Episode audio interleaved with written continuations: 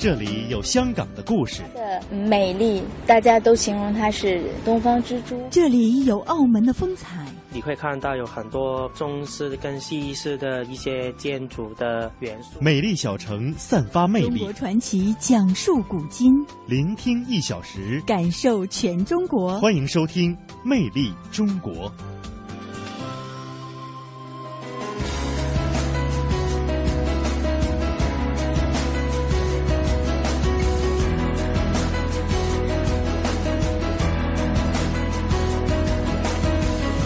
听众朋友，大家好，欢迎您收听中央人民广播电台华夏之声为您送出的《魅力中国》节目，我是马瑞。各位好，我是宋雪。节目的一开始，还是先来为大家介绍一下今天节目为大家准备的内容。广东连州旅游跃龙门，二零一三年全年游客超过六百万人次。天津推出乡村游攻略，鼠标预定农家院儿。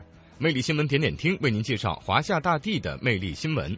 绍兴酿酒历史悠久，驰名中外。那今天的中国传奇为您介绍绍兴黄酒。济南素有泉城之称，境内泉水众多，著名的天下第一泉趵突泉是济南的三大名胜之一。老舍曾多年居住济南，著《趵突泉》一文，盛赞趵突泉。魅力小城，走进泉城，聆听泉水之声。木偶戏是我国一种古老的民间艺术，它有着强烈的民族风格和浓郁的生活气息，也是我国乡土艺术的瑰宝。漳州布袋木偶戏呢，已经有一千多年的历史了，也是我国古老珍稀的优秀艺术。那么，中国采风呢，带您走进漳州，了解一下悠久的掌上艺术——布袋木偶戏。好的，魅力中国，首先进入魅力新闻点点听。魅力新闻点点听。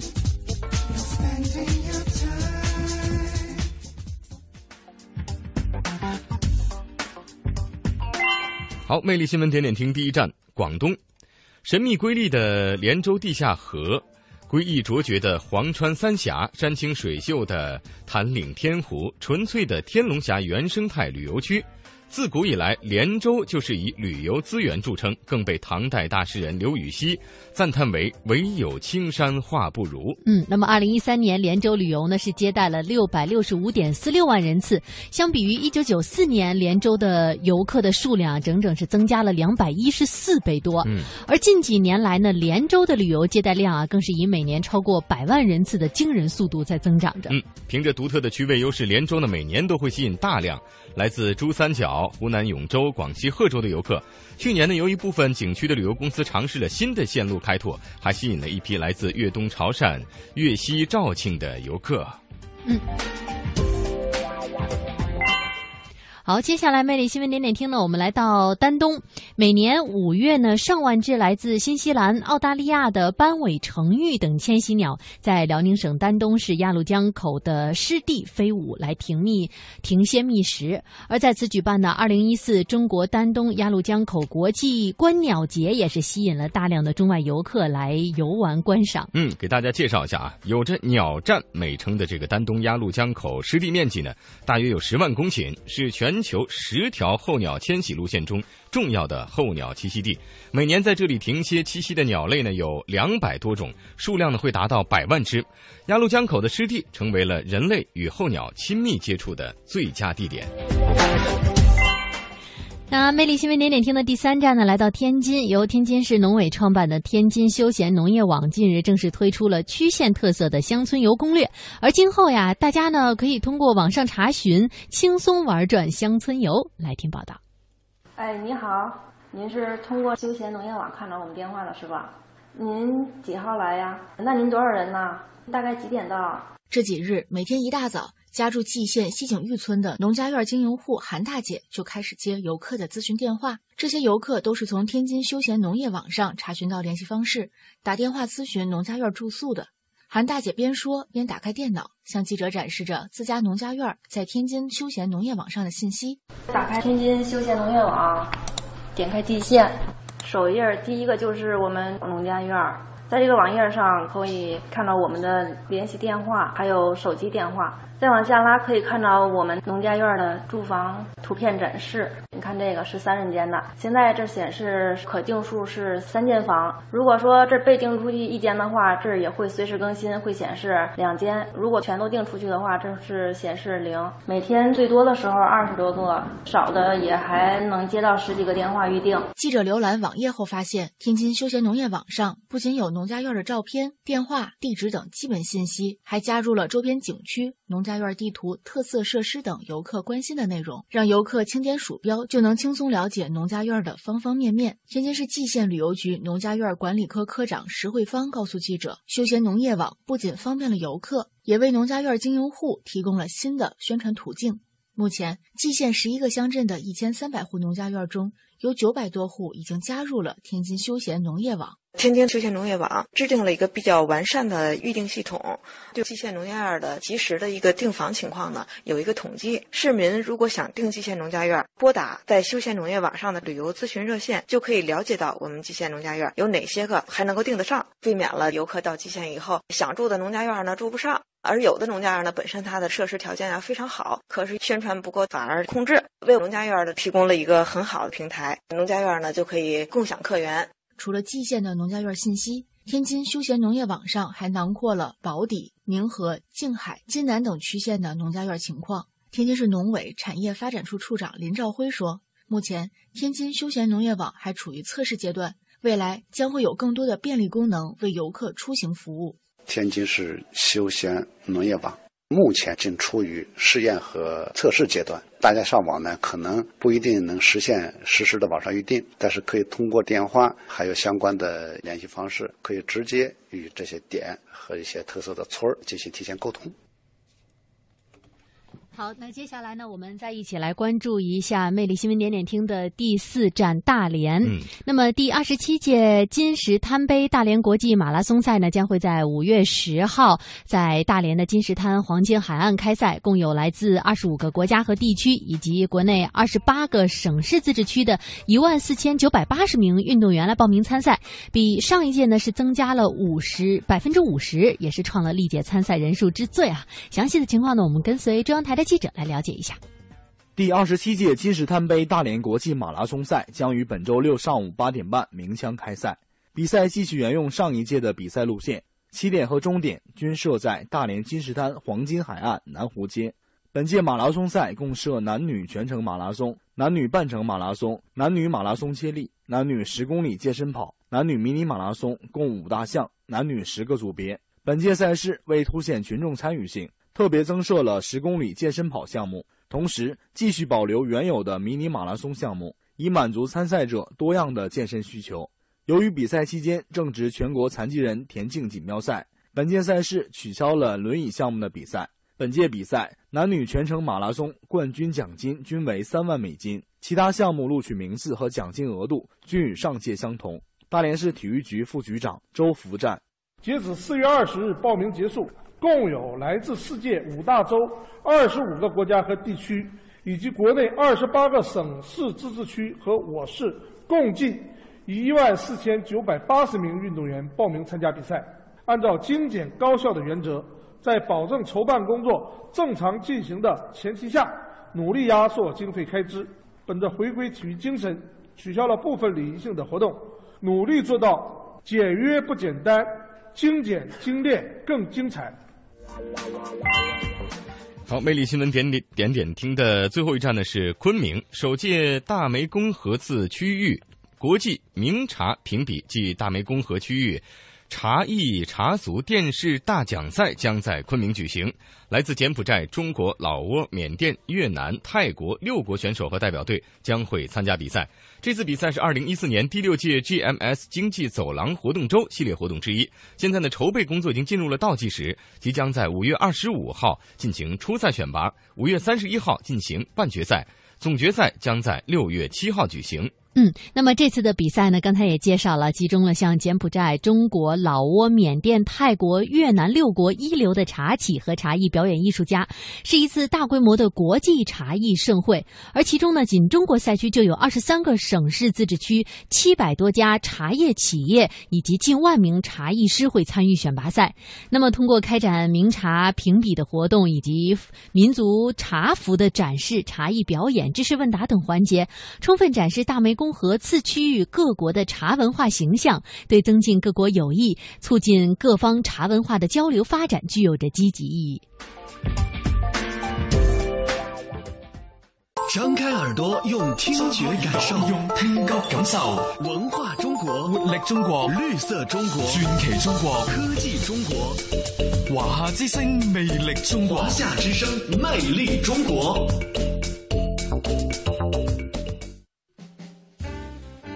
中国传奇。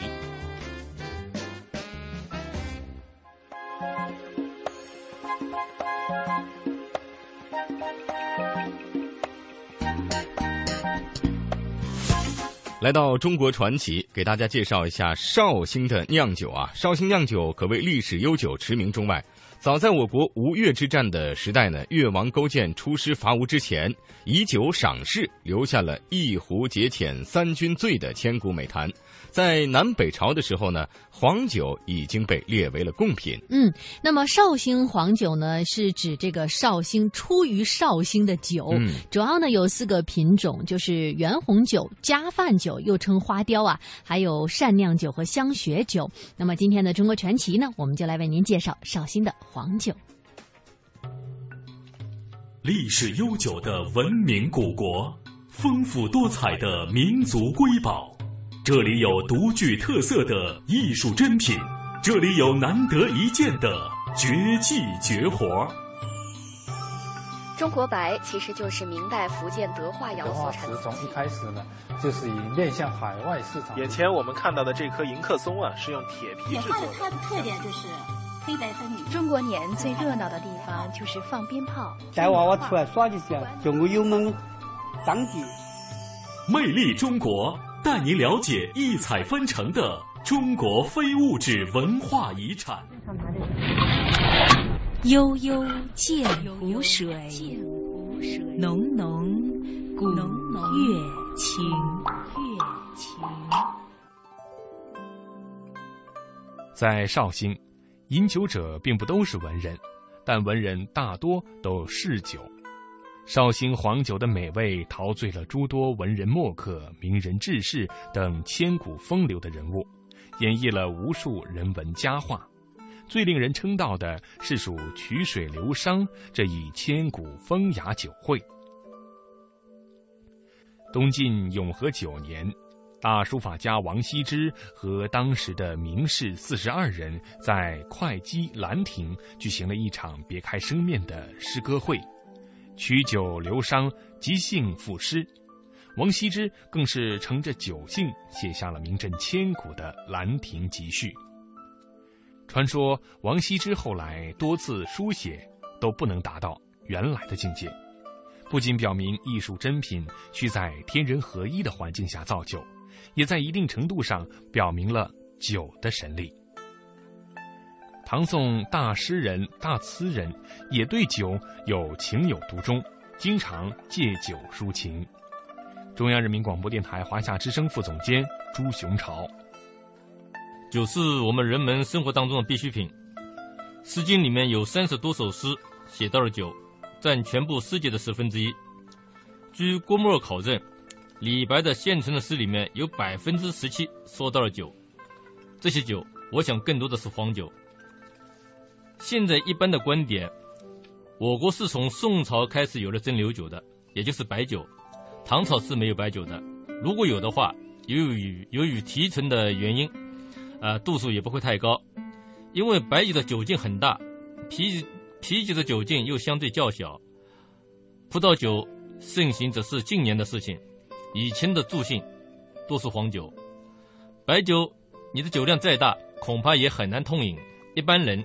有一斤的量，那已经不小了；有两斤的量，在这样的人已经不多了。《史书新语》里面说：“痛饮酒说到离骚，可以问名士。闻一多先生在上课的时候也引用过这句话：黄酒是可以痛饮的。《红楼梦》里面贾宝玉说：“啊，听我说来，如此滥饮，易醉而无味。我先喝一大海，发一新令，有不尊者，连罚十大海，逐出席外，与我斟酒。你想，连罚十大海都称不上痛饮，而痛饮无论如何总是要喝下七八十来斤以上的酒，才能称得上是痛饮。所以能，我想能够痛饮得下去的，一定是黄酒了，不然这十大海的白酒。”是没有几个人能够喝下去的。从这个角度说，黄酒更符合读书人的性情。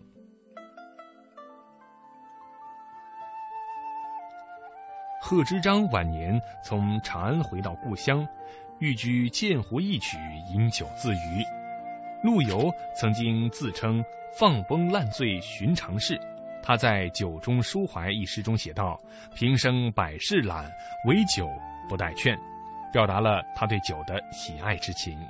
大兴酒二十度左右、十五度以上这个样子的，它容易生鼻疹。一鼻疹以后呢，生鼻鼻疹了以后呢，就解意识活跃了，它同血液是配合作用，所以这时候呢，人产生了个什么东西呢？特别兴奋，特别兴奋表现在哪里？他这个想象啊，特别丰富，特别的丰富啊！过去的事情他能够回忆起来，看不到的事情他好像能够看到。以后的事情，他好像也能够想象到。那么诗的事情，写诗呢，他要想象，他要借助想象。诗没有想象就不要想象，所以兴奋的时候容易写诗。我们说黄酒又沉又香嘛，但它那个香不是说是很张扬的，一闻出来就是很刺鼻的那种香味的，它是比较优雅的。特越陈的酒，它越是这样子，越闻越香，感觉中中间那个香啊，就你就觉得那个香就是特别舒服，但又不是说是很刺激你的那个鼻腔啊什么这个过程。所以我以前老喜欢那个，比如陈年酒放杯酒放在旁边，到时候拿过来闻一下，就觉得那个心情就很愉快那种感觉。说到文人，不能不提近代大文豪鲁迅。现在，凡来绍兴的游客都要光顾他笔下的咸亨酒店，学一学孔乙己模样，买一碗绍兴黄酒，一碟儿茴香豆，慢慢体味一下其中的意境。酒以诚而名，诚以酒而扬，绍兴黄酒已经成为绍兴一张金灿灿的名片。比如那个绍兴人叫那个酒吧，叫慢慢喝，我叫老酒秘密，就是是很。慢慢的喝一口酒，然后稍微弄点下酒菜喝。真正品酒的不是去喝酒，你首先要闻它的香，看它的颜色，完了以后你放到嘴巴里的是一丁点儿的啊。你通过你的舌根、舌尖、舌的两侧、舌的中间、喉咙这一部分，你去感受它的丰满，感受它的芳香，感受它的品质的好坏。悠悠见湖水。浓浓古月情，月情。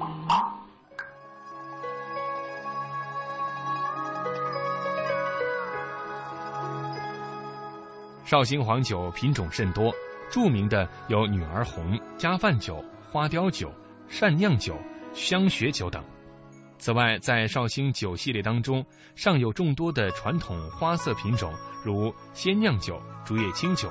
古药酒、鲫鱼酒、桂花酒等，但目前产量很少。作为一名热爱品酒、精于酒文化的学者，华夏之声副总监朱雄朝对各类黄酒都有一定了解，它们的特点、口味以及酿造过程也都了然于胸。加饭酒、凤冈酒、花雕酒、女儿红、上海老酒等等，我多数都尝过，但我以为之间的区别不是太大。绍兴因为是中国古代产酒最繁盛的地区之一，绍兴黄酒因为产量大，所以现在几乎成了黄酒的代名词。绍兴黄酒以大米等谷物为原料，经过蒸煮、糖化、发酵、压滤而成。黄酒有很多品种，根据糖分的含量，可以分成干型黄酒、半干型黄酒、半甜型黄酒和甜型黄酒四种。绍兴黄酒。色泽橙黄到深褐色，口感浓郁醇香，柔和，鲜爽。在众多文学作品当中，《女儿红》是不能不提的，因为在这酒名的背后隐藏了一段典故传说。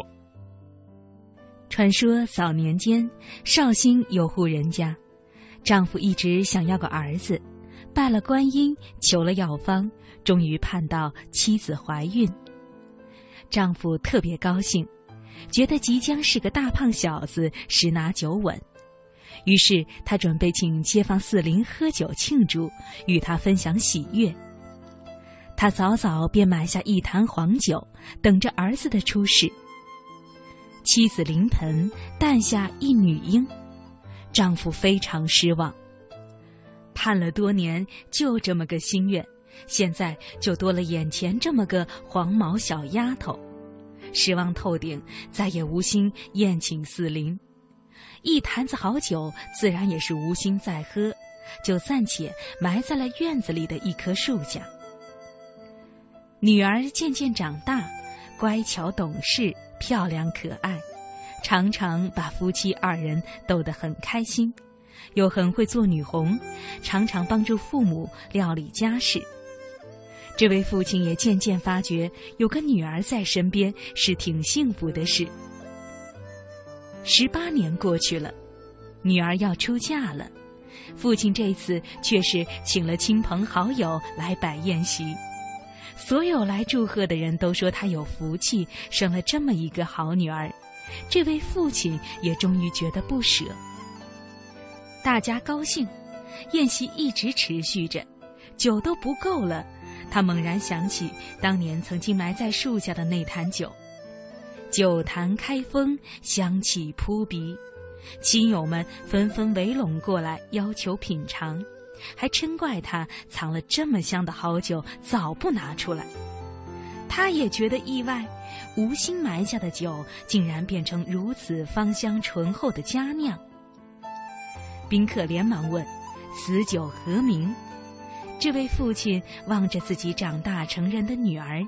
想起当年女儿刚出生的情景，心生感慨，也突然为这坛酒想到了一个好名字。呃，绍兴黄酒著名的女儿红是这样的，很有民俗的特点。绍兴当地的群众生了闺女满月以后，做父母的特意要为她酿制数坛美酒埋入地下，待女儿长大出嫁时用作陪嫁或者来招待宾客，所以叫做女儿红。也叫做女儿酒，又因装酒的坛子会以彩涂，所以说又叫花雕酒。这是绍兴黄酒中最纯的一种。这个风俗后来演化到生男孩的时候，也一样酿酒埋入地下，并在酒坛上涂上了朱红。这种酒叫做状元红。《南方花木传》里面称女儿红酒叫做奇味绝美。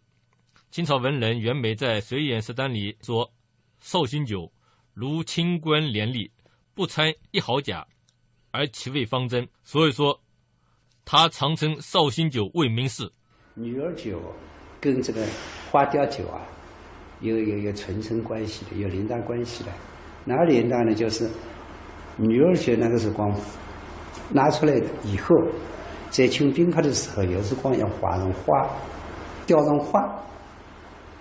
那个时光，雕花把花雕跟雕花倒过来讲一下，在这种酒慢慢的作为一种即将如意的这种强者，那么把这个酒引入到花家酒。陈酿村前柳色新，柳花争衬翁头春。红蓝桥外清旗影，一色清音复酒人。这是晚清文史大师李慈铭对昔日绍兴酿酒村落的描绘。随着历史的发展，黄酒在酒类市场当中的份额比之白酒和啤酒还有很大差距，这就要求我们在保护和传承上要进一步挖掘黄酒的潜力。中国酿酒工业协会副会长傅建伟：更重要的问题是创新问题。原来在消费者的心智资源当中已经产生这个空缺。我们如何如何把这个空缺去填平？需要我们不断的去引导他们。北方的销量每年在百分之三十七四十以上的增长，这是一个最好的，每年在这样增长。有业内人士表示，现在有不少企业对文化趋之若鹜，纷纷以文化为卖点，充分挖掘企业品牌所蕴含的文化内涵。但是在文化应用及拓展过程中，不少企业往往只做的表面文章。在黄酒行业内，也存在同类问题。绍兴酒文化的传承是众多绍兴黄酒企业应当研究的课题。然而，随着时代的发展，在绍兴的一些酒厂，我们也看到了不少前来学艺的年轻人的身影。他刚一包开在清上，哪哪哪哪过来了？我才刚的电脑没开好呢，给他包几部打下来哈，这个上面上，好啊，哎，闻一闻，行不行，哎，上去上，哎，那个我呢，还可以。一方酒水养一方人，绍兴黄酒的酿造技艺就如同这座水城中穿梭往来的乌篷船，负载着历史沉甸甸的记忆。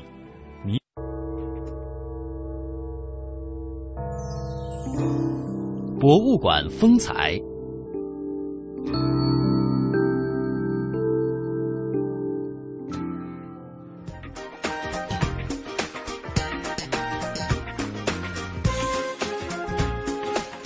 好的，接下来的时间呢，进入到博物馆风采的环节。那在今天的博物馆风采呢，呃，环节当中呢，我们一起到天津去看一看那里奇特的陶瓷博物馆。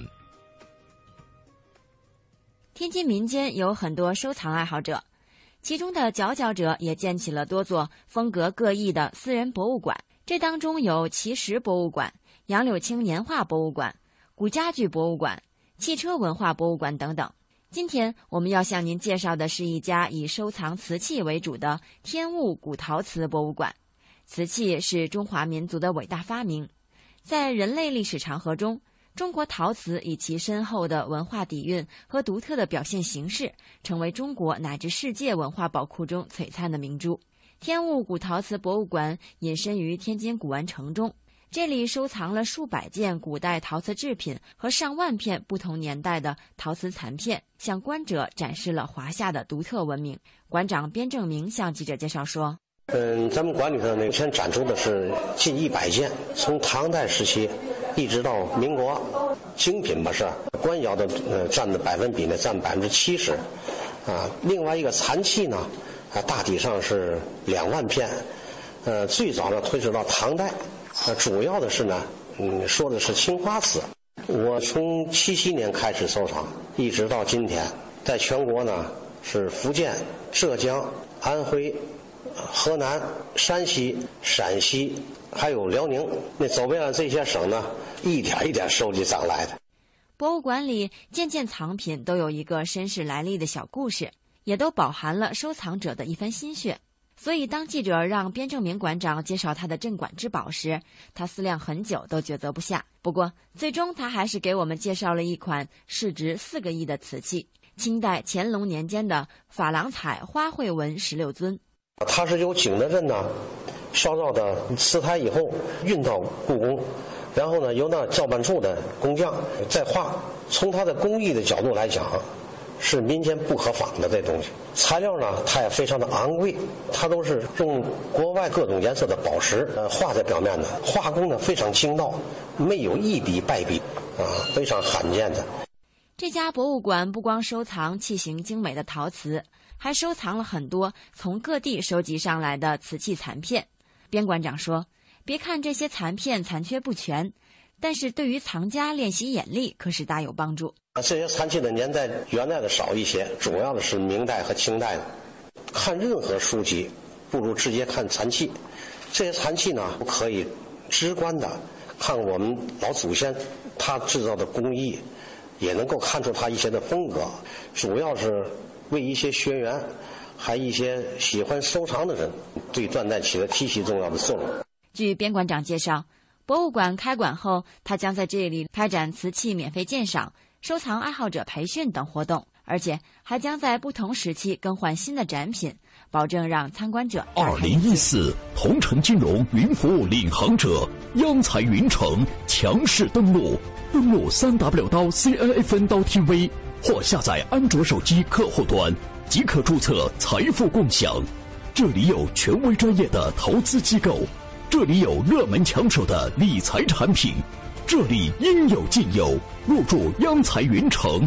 共创财富未来，央财云城指尖上的金矿。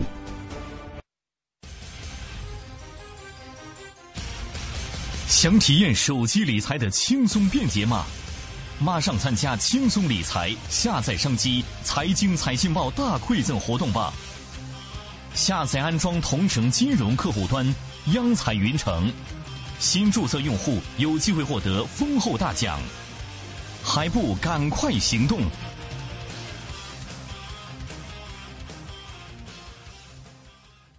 万款珠宝强势登陆央彩云城，一次供你万种选择。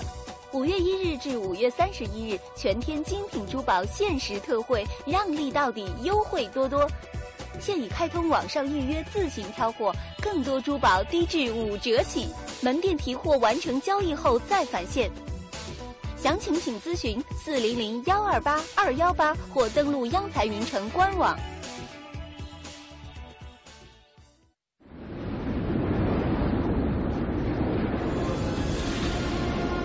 这是黄河之水的滋养浸润，这是黄土高原的豪放之情。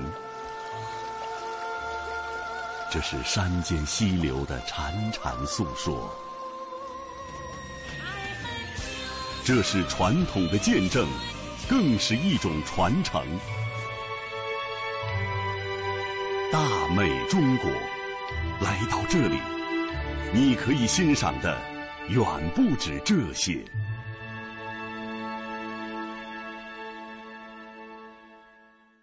讲文明树新风。公益广告，足不出户感受中国魅力，感受中国魅力。华夏之声，魅力中国。小体现精致，小会拥有无穷魅力。中国的许多小城里蕴藏丰富的故事，魅力小城。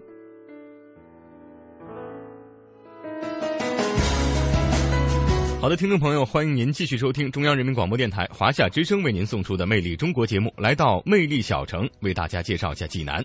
济南素有泉城之称，境内泉水众多，著名的天下第一泉趵突泉是济南的三大名胜之一。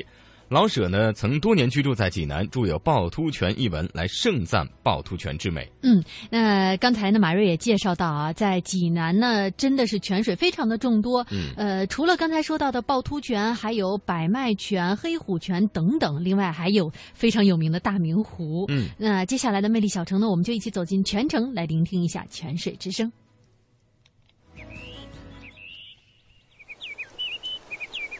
趵突泉。泉孤都，龙王送来白玉壶。青石板，湿漉漉，天旱不怕东海枯。赏明泉，品明茶，海韵风雅济南府。四面荷花三面柳，一城山色半城湖。济南泉水悠悠千古，魅力中国一起走进山东济南，了解泉城泉水泉文化。泉文化。泉水对济南人太重要了，泉水就是济南人民的灵魂，再说严重点就是生命。济南人把泉水当成他们的生命。济南以泉城著称，众多清澈甘美的泉水从城市当中涌出，汇为河流。盛水时节，在泉涌密集区呈现出家家泉水、户户垂杨、清泉石上流的美丽风光。早在宋代，文学家曾巩就评价说：“其多甘泉，冠于天下。”元代地理学家于清也称赞说：“济南山水甲齐鲁，全甲天下。”济南古称乐，历夏，自西汉起史称济南。它是一个齐鲁文化与中原文化的汇集之地。著名作家苏书阳说。说到济南呢，济南的有名的人士特别多，在历史上。杜甫有一句诗叫“海右此亭古，济南名士多”。为什么济南出名士呢？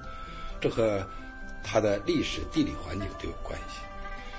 济南呢，地处齐鲁大地，在春秋战国时期，就离着孔夫子的故乡和孟子的故乡很近。这个地方是文化发祥之地。自然名士、经学大师可能就多一点。另外呢，这个地方呢是家家泉水，户户垂杨，泉水颇多。在这样一个非常美丽的环境中，山水陶冶性情，出一些人杰，这是自然的现象。像中国最早的神医扁鹊，兴唐的那些大将秦琼，啊，程咬金，啊，还有。宋代的大词人辛弃疾、李清照，啊，初唐的宰相名相房玄龄，他们都是济南人。济南的这个城啊很奇怪，一城山色半城湖，就是说山呢是在城外边吧，可是湖却在城里边。有一个湖呢占了这个城的三分之一，这个湖就是有名的大明湖。作为山东省的省会。济南是个现代化的城市，而作为齐鲁交界的咽喉重镇，济南又是一个近五千年历史的古城。在这个古城中，有一个巨大的湖，曾深刻地影响着这个城市的变迁。打开济南城的古地图，你会惊异地发现，济南城和别的城市有着明显的区别。它的四个城门互不相对。城里还包着一个占地面积近三分之一的大明湖。所有这些都是违背中国古代的建城准则的。更特别的是，它还有一个城门建在湖边，车马无法通行。大明湖在济南城的位置为什么这么重要？传说济南城的先民来自远离大明湖的骊山下。传说大舜曾带着他的两位妻子娥皇、女英在此耕耘，并建立了自己的家园。但社会历史学家更倾向于认为这是人们对祖先的一种尊崇和神话。他们推测，在新石器时期的确有这样一个部落耕耘在骊山脚下，在这里他们可以方便地躲避水患，在耕作的同时。还可以通过狩猎和采集野果弥补食物的不足。这种居住环境是早期人类的普遍选择，而山的北面，也就是今天的大明湖一带，还是人类无法涉足的茫茫沼泽。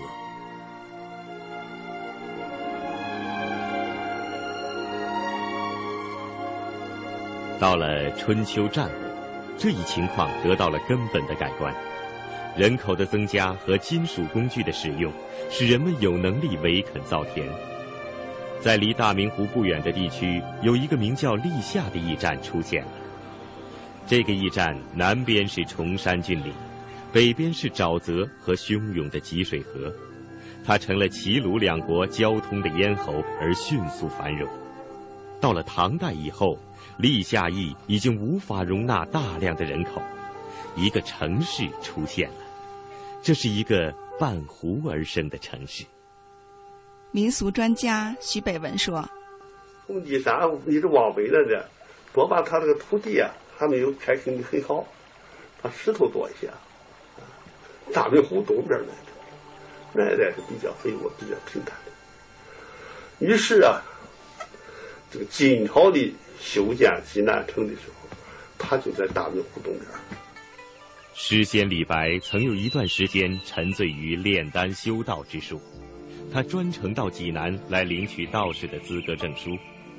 当他看到山色遥连、湖广浩渺的大明湖以后，确认这就是他向往的仙境，立刻登舟云游而去。到了晚上，他的朋友还没有见他回来，以为他修炼成功做了神仙。此后，杜甫、王羲之、元好问等大家先后专程和绕道来此游玩。难怪杜甫在大明湖的立夏亭发出“济南名士多”的感慨。济南以其独有的泉水神韵，吸引着天下八方游子、文人墨客云集，争睹潇洒似江南的泉城风采。近代文学家元好问、元代地理学家于钦、明代诗人晏毕等古人，曾对济南名泉一一加以引咏。到了清代，乾隆、康熙皇帝都曾几次来济南，对济南的泉水是颇有钟情。泉水孕育了全城济南，泉水成就了历代名人名士。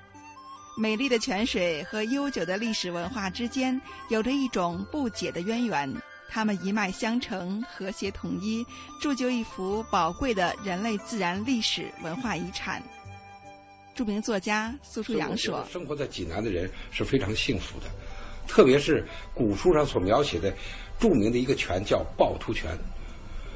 古书上曾经说，趵突泉是声若巨雷，声音像雷一样的，高丈许，就是喷出来泉水一丈多高，那种景象一定是非常之壮观的。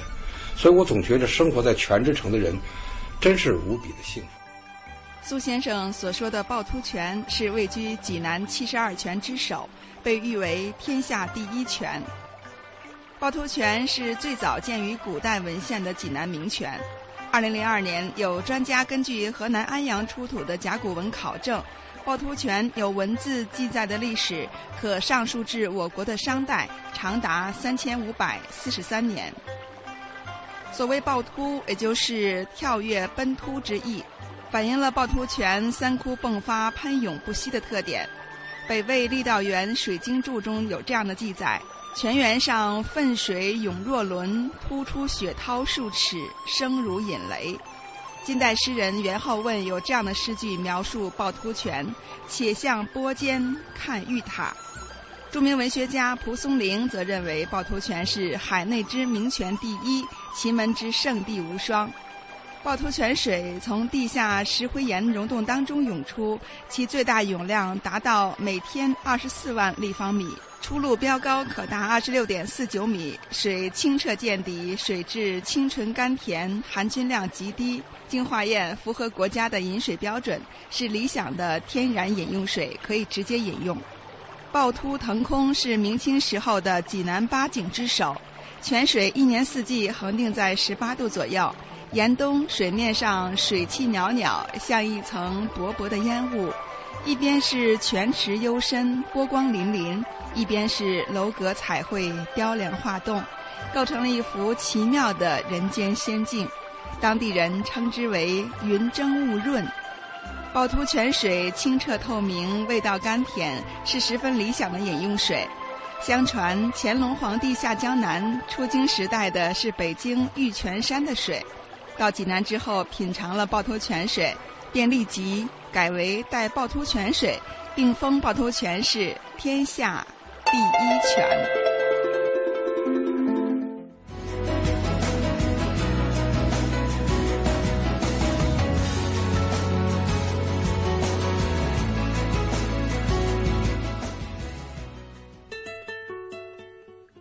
看，东西南北何其辽阔。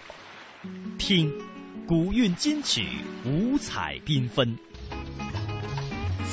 说，典故传说正文杂史。中国采风。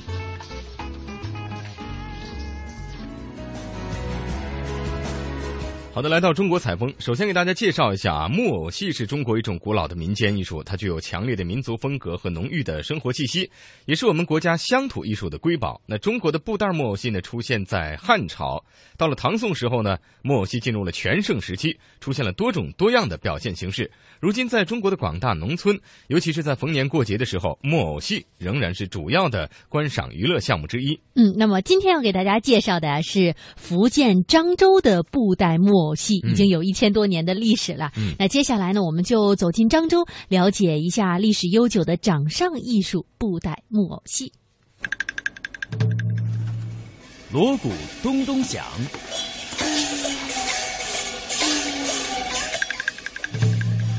木偶闪闪亮。马满目惊鸿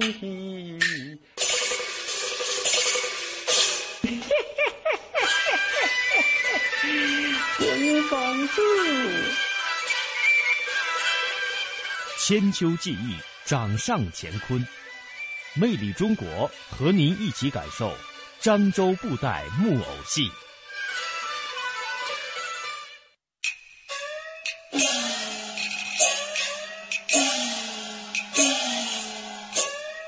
锣鼓咚咚响，木偶闪闪亮，台下人头动，陶醉一大片。搬一张小板凳，坐到庙口搭台的楼下，台下是隐隐翘首，看着演员们拿着手掌般大小的布袋戏偶，表情一致；台上是或唱或跳，或打或闹。这种场景在福建漳州曾经随处可见，也是老百姓们最喜欢看的戏曲节目。从古至今，有一批这样的戏剧名角儿，他们从来不面对观众，他们依靠自己的傀儡表情表意完成整场的演出。这些傀儡就是一个个栩栩如生的木偶。木偶们夸张的表演技艺、拟人的表现手法，紧紧地抓住了观众的审美需求。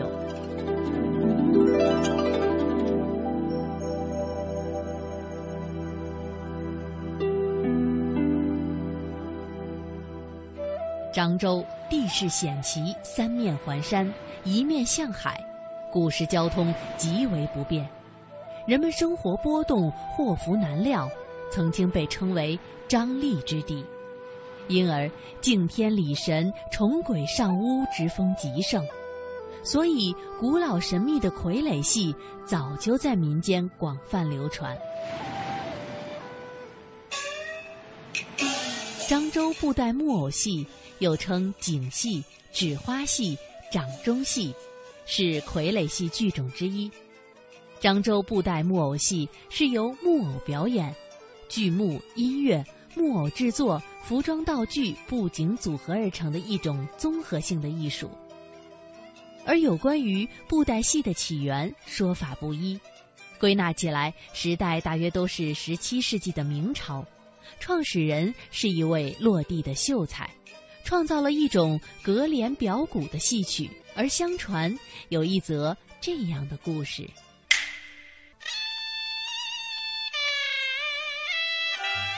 有一位屡试不中的秀才梁炳林，在福建仙游县九里湖一座仙姑庙祈求高中后，做了一个梦。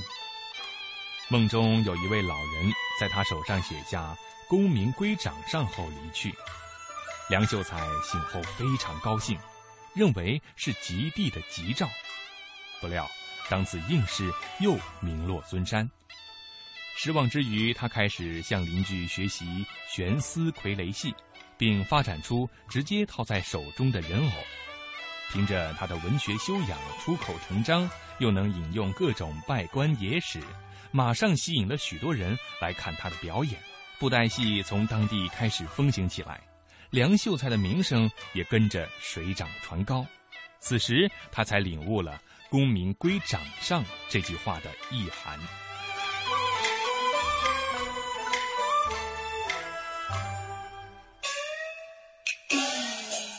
而有关于布袋戏名字的由来，民间还有着一种传说。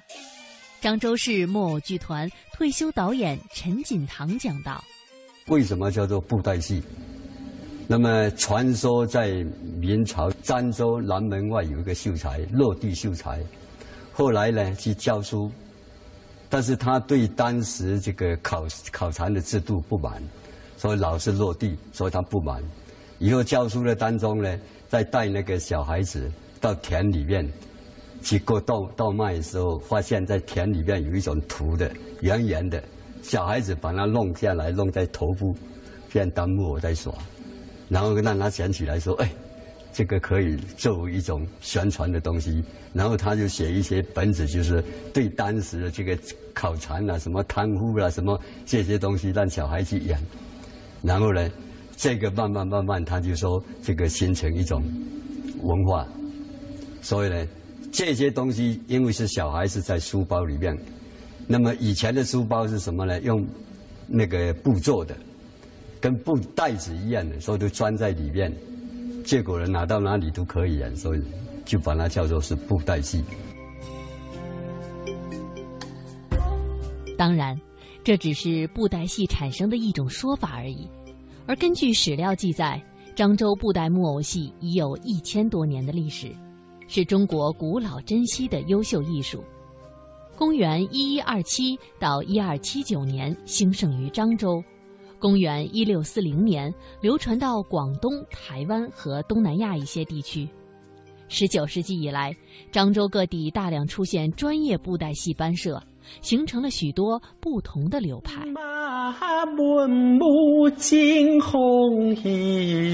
我们现在听到的就是漳州布袋戏丑角的表演。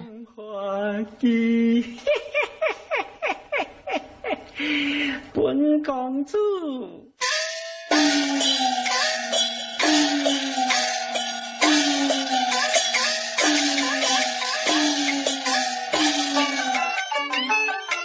木偶本身是没有生命的。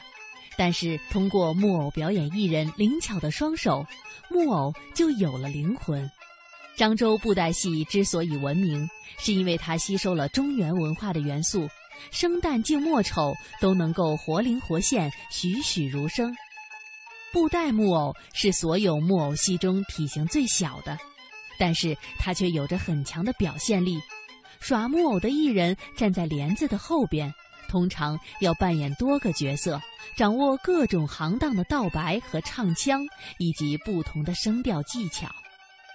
那我们布袋戏，你是武生，待会儿下来你又要是青衣，又要是奶牛，你又要表演啊，女的你要来几下啊。那我们是只有手指的表演，人躲在幕后，人家不知道到底这是谁啊啊你。只要你把它演得像啊，你小丑你就演出小丑的样啊，这个老人你就老人的样啊，所以呢，呃，我们会有个好处，就是说，你演员可以不断的变化木偶，人家认不出来，只要你把它演好。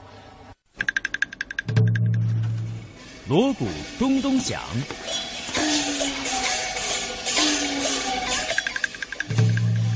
木偶闪闪亮，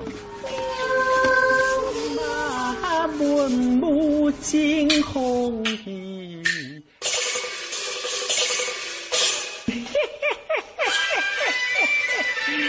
本公主，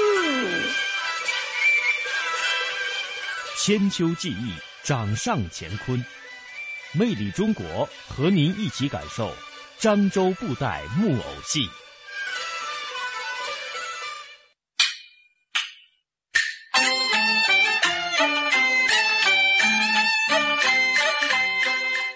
这样清脆的锣鼓点，陈锦堂已经听了六十多年。因为他的父亲陈南田曾经是漳州最有名的布袋戏表演大师，而他的丑角和武打是最为引人入胜的。这位艺人名叫陈南田，他是耍布袋戏的能手。大闹天宫是神话小说《西游记》里头的一段。他从小比较好，哎。他演起来就活灵活现的，他的那那个观众的语言很多，哎，所以呢，就夏天演出特别受欢迎，是这样子。他主要是说在打的方面呢是比较有历练，两个不同的人物性格呢，演得很好。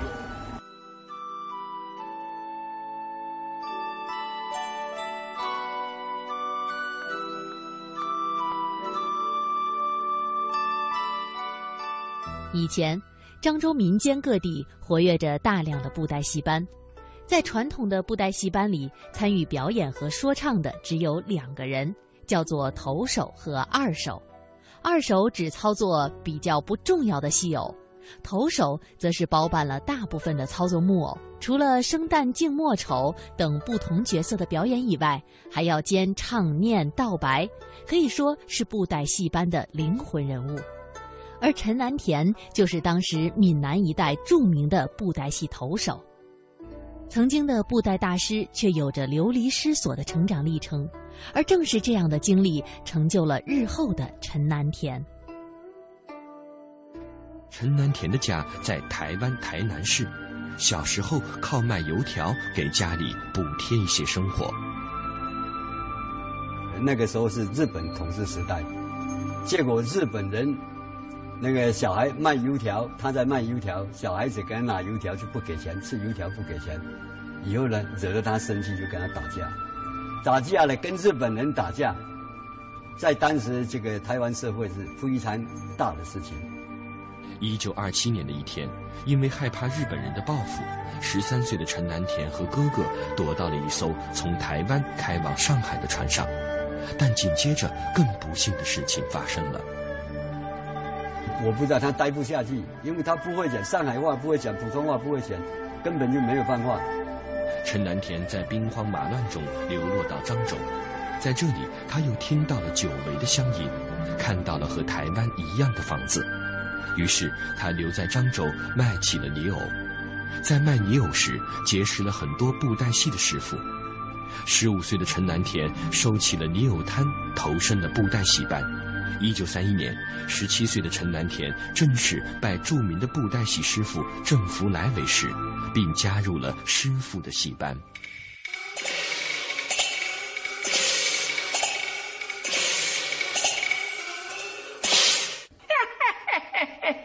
我是一瓢大闺女，压戏心胸。郑福来就这个特点，大本戏、两本戏，比如少林寺，一演就好几个月啊。